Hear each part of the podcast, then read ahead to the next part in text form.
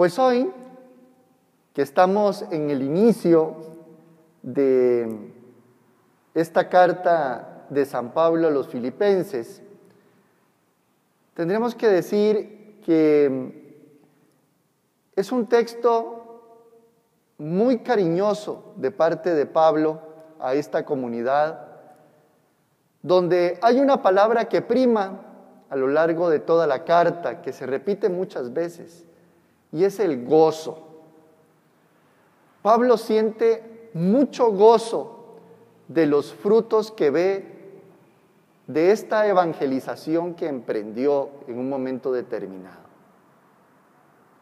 Y no solamente de personas evangelizadas directamente por él, sino que además esas personas asumieron un papel de apóstoles.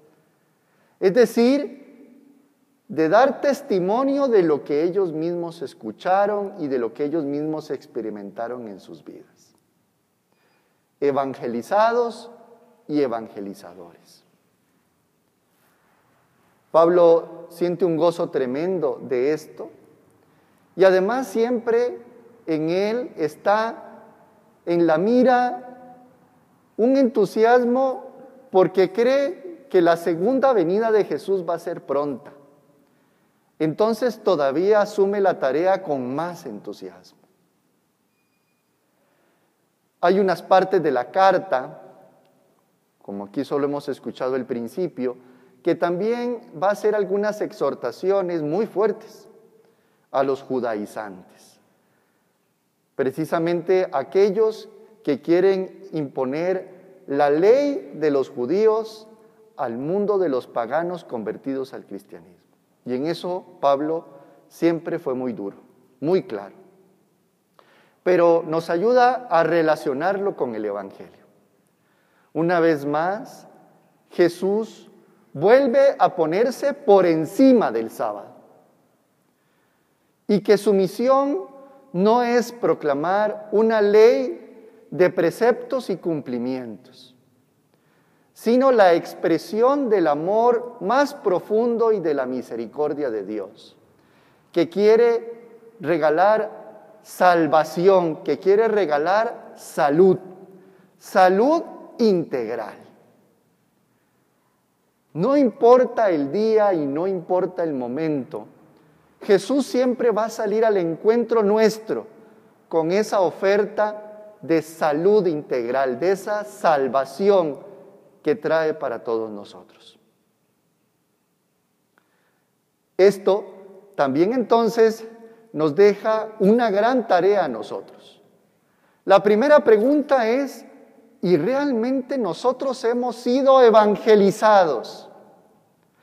No con la ley, no con los preceptos, sino si hemos sido evangelizados con la buena noticia de Jesús que quiere regalarnos constantemente salud integral, que quiere sanarnos por dentro y por fuera.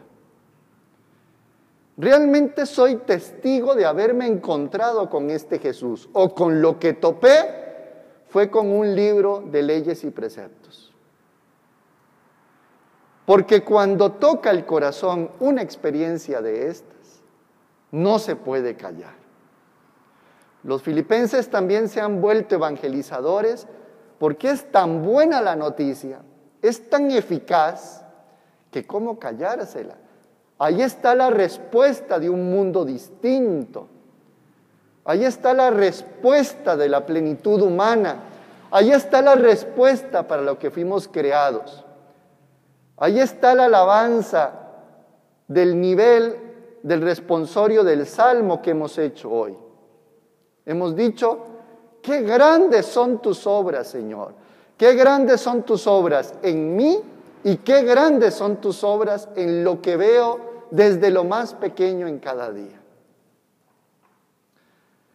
Si realmente fuimos evangelizados, cuando salimos al encuentro especialmente de las personas más jóvenes, no les andamos imponiendo obligaciones.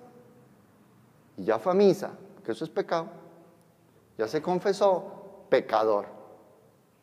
Ya hizo esto, ya hizo otro, ya bautizaron al niño, ya se confirmó el adolescente,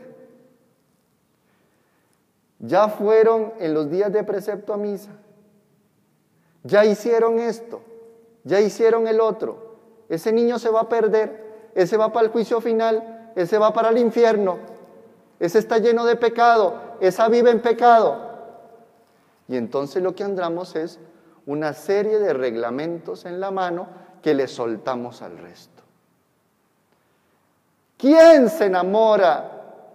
Necesitamos enamorar a los otros de las grandes obras que hace el Señor en nosotros. Necesitamos enamorarlos de ese amor del que nosotros hemos sido totalmente sorprendidos.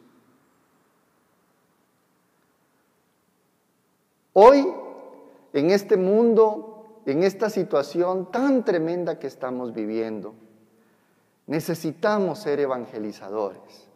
Evangelizadores para que muchos puedan encontrarse con Jesús. No es una tarea sencilla, porque la primera tentación en tiempos de crisis es el ensimismamiento.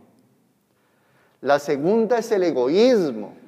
Y la tercera es la indiferencia respecto a los otros. Cuando el mensaje de Jesús es totalmente distinto, necesitamos preocuparnos por los otros. Necesitamos levantar la mirada y decir que la última palabra de Dios no es la pandemia, no es la muerte. La última palabra de Dios es la vida y la esperanza. Y de todo lo que podamos ser capaces de aprender a esto para no volver a pasar por ahí.